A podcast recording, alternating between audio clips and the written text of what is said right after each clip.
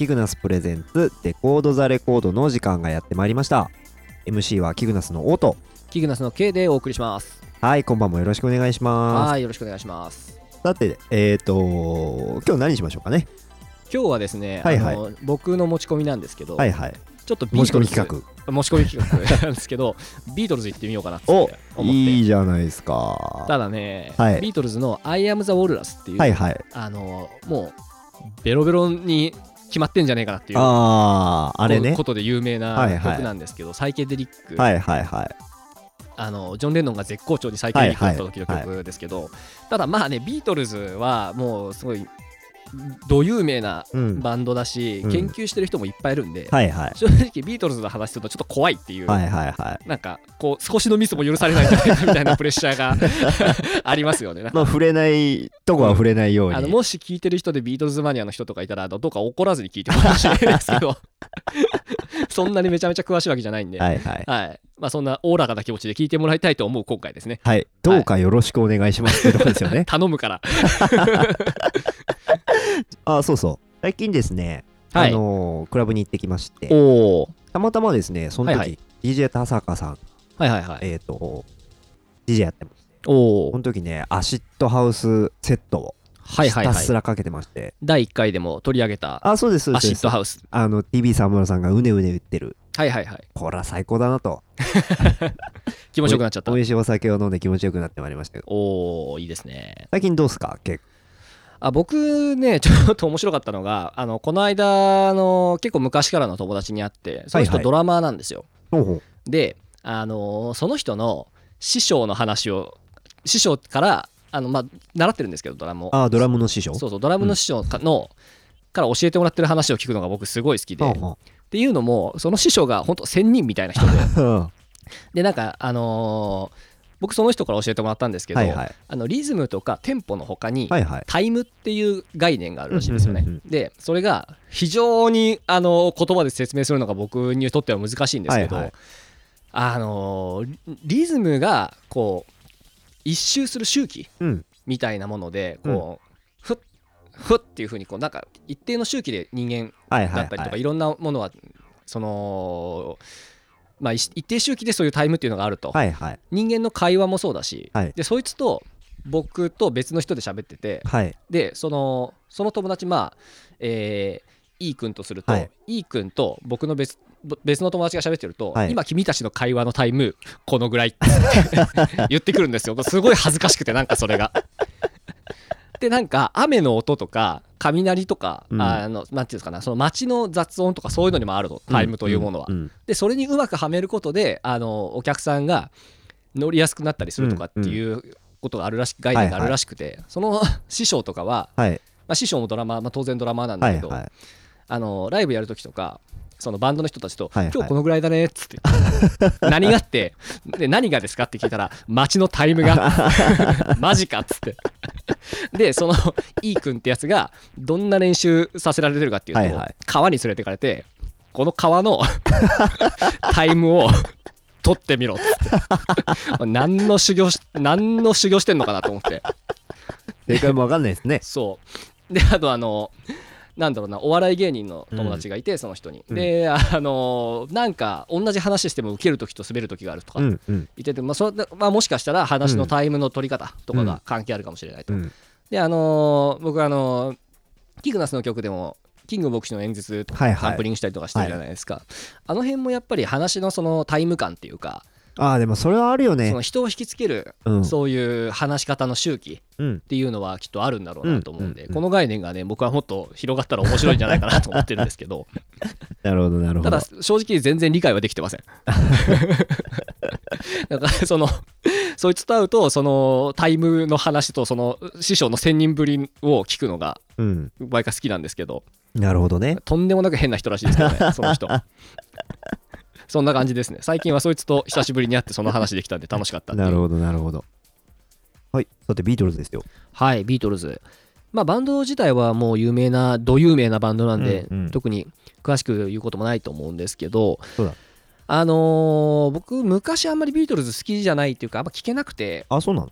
で多分ですけどあのーやっぱ録音が古いじゃないですか。ああまあね60年代だしね。そうそうそう。なんであのーなんだろうなあのー単純にその迫力がないって感じてしまう、うん。でなんかこう年齢が上がるにつれてそういう昔のレコード、まあ、うんビートルズに限らず昔のレコード聴けなかったんで,、でうん。昔のレコードも好きになってきたっていうのがあって、なんで今あんまり好きじゃないっていう人もその音の圧力じゃなくてそのコードの感じとかメロディーとか、うんうんうん。そういうところを聞くようにすると今よりも好きになれるかもしれないですね。もしかしたら。今ってあのかつてないほど CD の音圧うん。音の圧力と書いて、うんうん。音圧が大きい時代って言われてるんで、特に EDM なんかもうね。ああみっちみちだよね。みっちみちじゃないですか。もうすぐそこにいるんじゃないかっていうね。ドーンってなるんでそうそうあれとのやっぱり差が激しいなとは思いますね。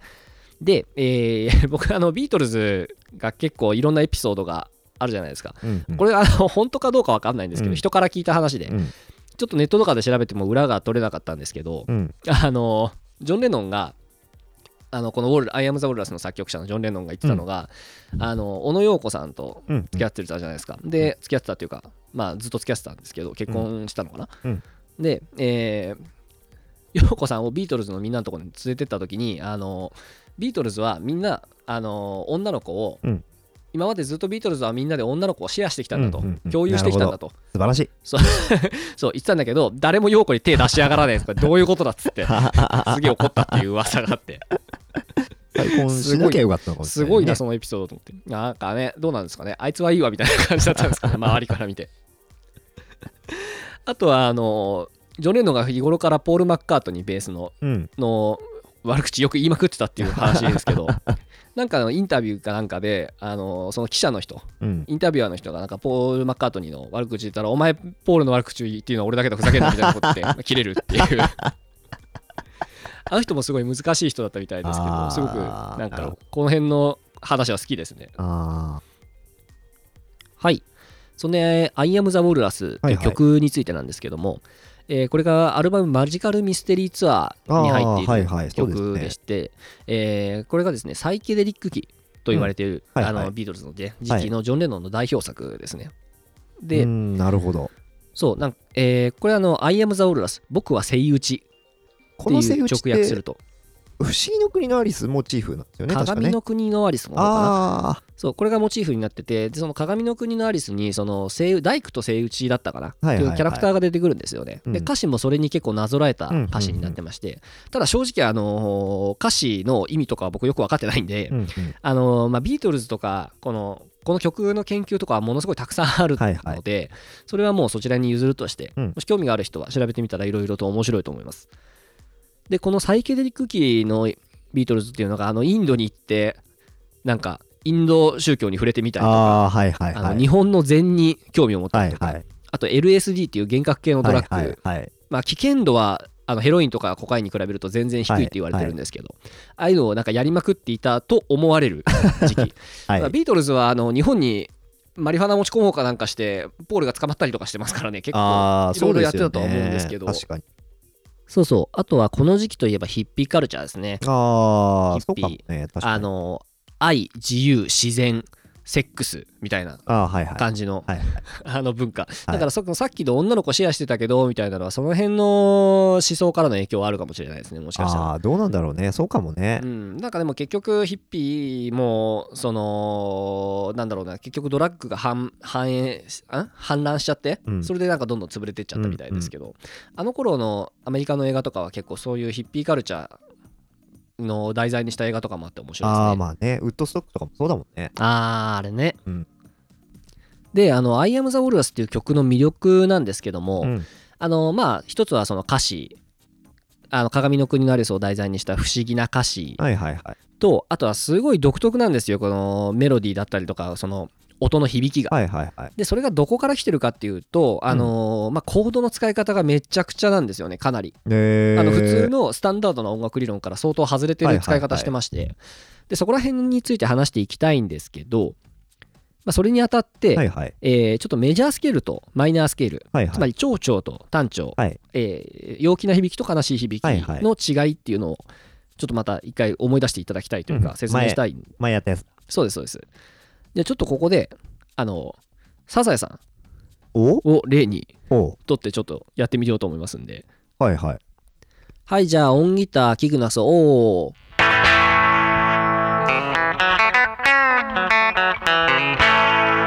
はい、えーじゃあまずメジャーの普通のサザエさんですね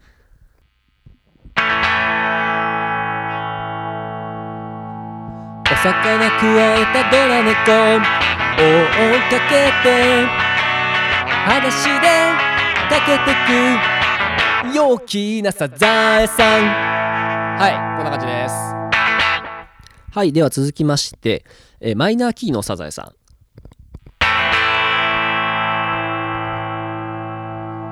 お魚くわえたドラ猫。追っかけて。裸足でかけてく陽気なサザエさん。悲しい。はい、えーまあこんな感じでですね、はいはい。大体の曲はなんですけど、まあ、もちろん絶対じゃないですけど、うんうん。大体あのー曲にそのメジャーのキーの曲かマイナーのキーの曲かっていうのが決まってまして、はいはい。でそれによってあのーこの場所弾くときは、えーメジャーコードを弾くとかこの時はマイナーコードを弾くっていうのが決まってるんですよね。うんうんえ例えば蝶々の音階だったらこんな感じでで、えー単調マイナーの時の、えー音階はこんな感じなんですよ。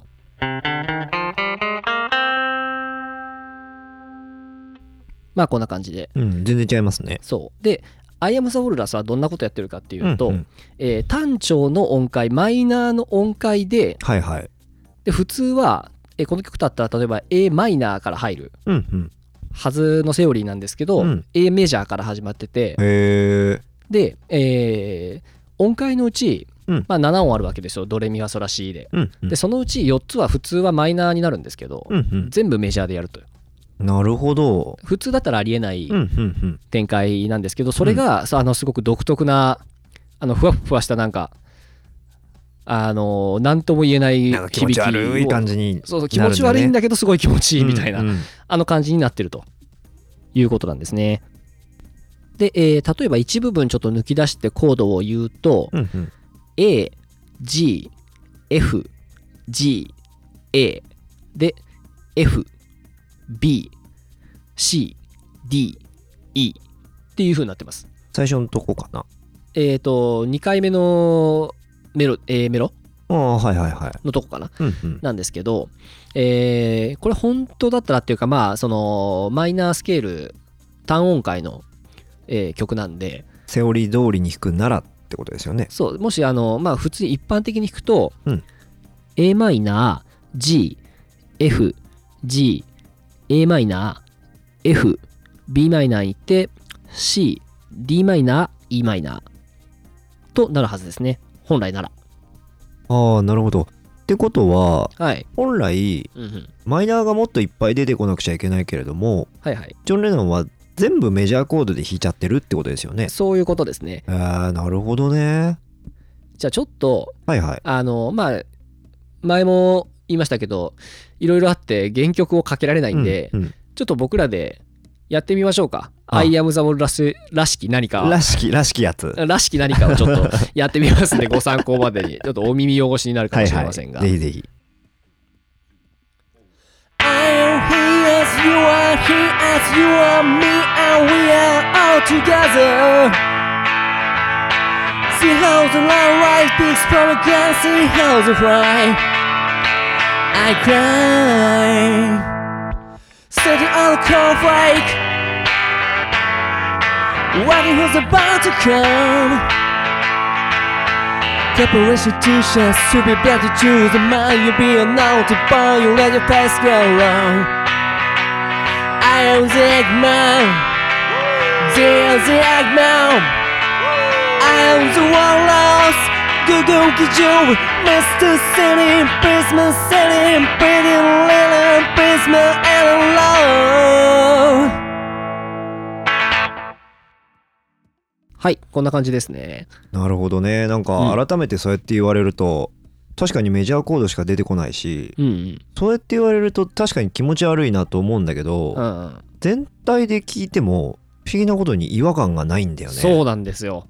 それがねすごいなと思うんですけど。本当だよね。であの歌詞の韻の踏み方とかもすごくかっこよくて、うんうん。まあその語尾とかもそうなんですけど、うん例えばあの今歌った時に最後に言ってた「えー、Mr. City Policeman City」とかあの,、うんうん。あの S の頭のうんうん。あのシティとシティングの、うんうん。あの発音のその子音からスっていう差し音から入る感じとかもすごく僕は好きで、ああかっこいいよね。なんか絶妙だなと。なかなか日本語だとあんまり聞き慣れないのでそういう意味でも、ね。なんかまあ新鮮さも感じるんですけど、うんうんうんうん。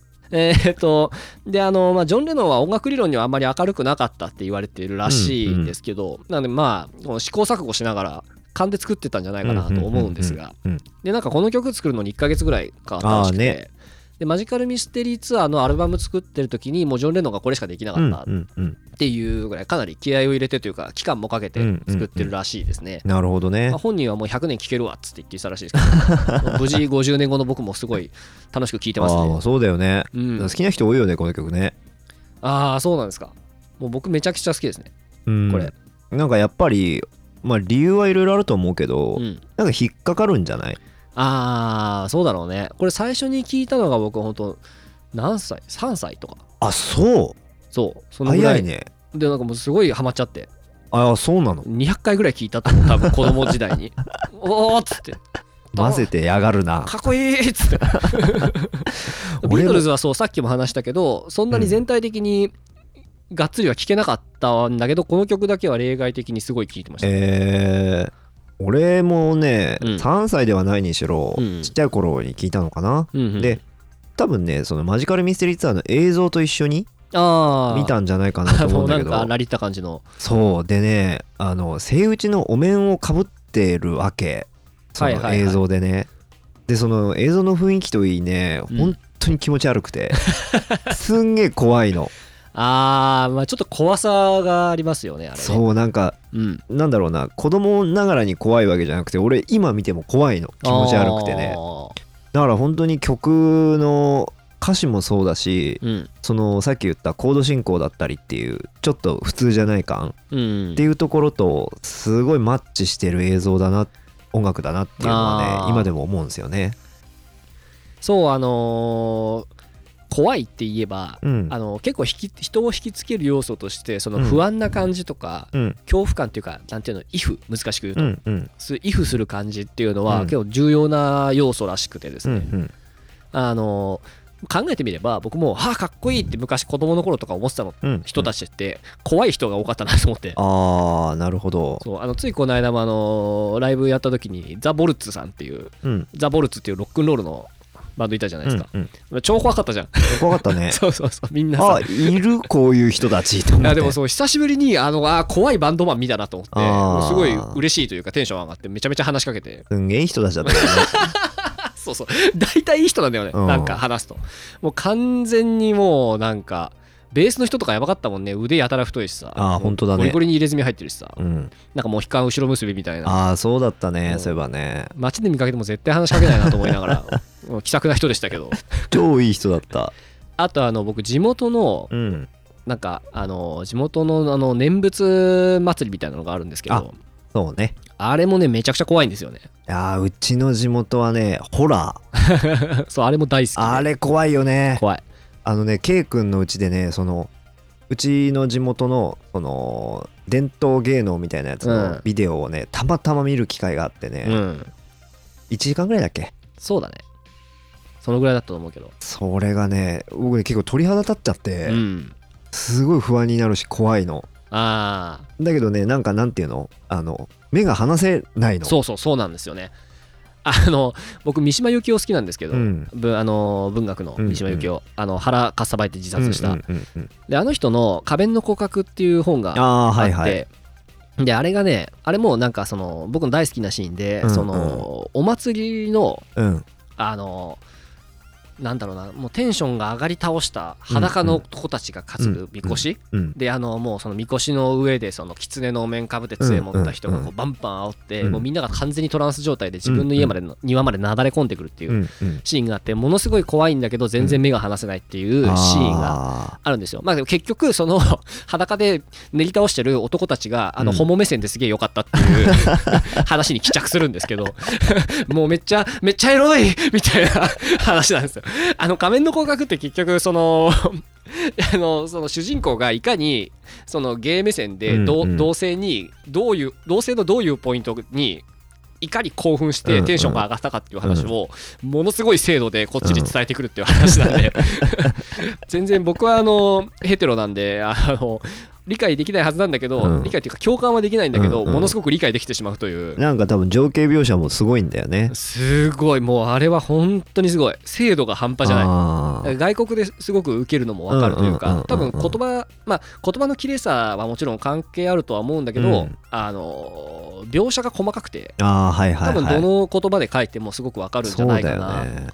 思いますね。仮面といえばそういえばさ、はいはい。去年の夏うん。狐のお面かぶってライブやりましたよねあやりましたやりました。夏祭りイベントっていうことだったんでナナックルおじさんのイベントで。あそうそう、うんであの時さ、いはい確かあのうちで狐の仮面かぶってどんな感じになるかリハーサルしてみようって言って暗い中でリハーサルしたけどまあ怖かったよねあの青い LED 風船うんに仮面をかぶった顔が照らし出される写真とかもうん。本当に完全にホラーでした、ちょっとこれ怖すぎるねっつって。でもねねやってみるとねなんていうのいい違和感っていうかね。うん。あれはあのホラーだけど目が離せない感じになったんじゃないかなっていうのああもねうそうあれ楽しかった。やっててもさあのやっぱりかぶり物するとこううん変身効果の、プロレスラー僕重心サンダーライガー選手好きなんですけど。あ懐かしいですね。の後輩にめちゃくちゃ嫌われてるっていう噂。あの人もなんかあの、まあ、プロレスラーとか多いんだけど仮面をかぶることによって覆面をかぶることによってこう、うんうんうん違う自分になるってう。んいう、でパフォーマンスがすごいうんうん。できるようになるっていう人がうんいるんで、ああいうそういうこの自分を盛り上げる効果っていうのもうんうん。あるみたいですね。なるほどね。あの昔のその部族とかのウうん。ォーペイント、いわゆるあの顔に墨とか塗りたくって、はいはいはいはい。鼓舞するための。そうそうそう。最近だとあのマッドマックス4とかでもあの はいはい塗ってましたけど、はい。あの敵も味方も塗ってましたよね。あそうだね。そうそうそう。ああいうのはやっぱりこうもう古くからそういう化粧だったりとかはあはあはあ。かぶり物っていうのはそういう自分を変えるための意識っていう意味があるみたいですね、まあ、そういうこともあって僕らライブで塗り物したりとかしてるんですけど。あーそうだよね。うん、あのテンション上げるっていうかこうなんか違う違う自分になるっていうかね。そうそうそう。僕もちょっとそういうところあるんで。うんうん。僕はそういうの好きなんですよ。かぶり物、あそうなの？うん、あとはまあサンダーライガーへの憧 純粋な。れそうそうそう。純粋なサンダーライガーへのサンダー憧れライガーの。もう初めてフランケンシュタイナー見た時の僕の感動ったらなかったですよ。はいまあビートルズの話からだいぶ脱線しましたけども、あそういえばさはいはい。今ふと思い出したんだけどええ「 I Am the Walrus」ってうん。シングルって確かこれ「ハロー・グッバイ」の B 面だったんだよね。あそうなんですよね、じゅえーポール・マッカートニー作曲の。そうそう。一応「アイアム・ザ・ボルラス」もレノン・マッカートニーって言って、うんうん。ポール・マッカートニーとジョン・レノンの共作名義にはなってるんですけど、なんかジョンは「はい。あのアイアム・ザ・オーロラス」が B 面になったことが相当気に入らなかったらしくて「ハロー・グッバイ」をなんかもうめったくそにこき下ろしてますよね。なんかちょいちょいありますよねあの人たち。多分相当仲悪い時期だったんだろうなっていう。どうなんでしょうねあのーイギリス人の、うん、あの嫌味とかうん。冗談の感じがちょっとよくわからないんで、まあね。どこまで本気で言ってるのかよくわかんないんですけど、ま前のアンダーワールドもそうだけど、まあ売れると長くなるよね。あそういう人は多いみたいですね。まあちょっと僕らそうならないようにね。そうですね。仲良くやって仲良くやっていきたいなと。そうですね。頑張りましょう。頑張りましょう。今んとこ仲悪くないんで大丈夫ですけど。でマジカルミステリーツアー自体ももうすごい多分好きな人多いと思うんですけど、うんいい曲いっぱい入っててあのまあ有名どころだとえー、なんだとハローグッバイもそうだしストロベリーフィールズフォーエああそバーとか。そうそう。あとペニーレインとか、うんう。んでも僕はあのマザー Your Mother Should Know っていう曲とか、フライングっていうインストの曲があったりとかして、うんうんえーこの辺も面白いですね。フライングなんかは最初あのスピーカーの右側からしか音が聞こえなくて、うんうんうん。ドラムが全部左側に入ってたりとかして、うん結構その録音にも時代を感じるなるほどね作りになってますね。うー。ん。はい。えーとここまでちょっとビートルズのことをいろいろ話してきましたけどはい。大丈夫でしたかね？大丈夫でしたかね？なんかあの僕ら間違ったことを言ってるっていうのであればあのぜひあのご連絡いただければメールで、ええ番組上で訂正しますので、はい、あの訂正してお詫びしますので。なんかご指摘あればぜひメールください。なんかそういうのも含めてねデコード・ザ・レコードではですね解体してほしい曲だったりとか、はい。紹介してほしい曲だったりとかあとゲストで出演したいというバンドさん、あのミュージシャンの方ぜひぜひ、あの募集をしておりますのではい。キグナスのホームページから、えーメールをいただければと思います。はい、もうぜひお願いします。はいというわけで、えー今回は、えーザ・ビートルズの I am the Walrus はい。を、えー取り上げさせていただきました。はい。ということで今回も MC はキグナスのオとキグナスの K でお送りしました。はい。ではまた来週。さようなら。はい、さようなら。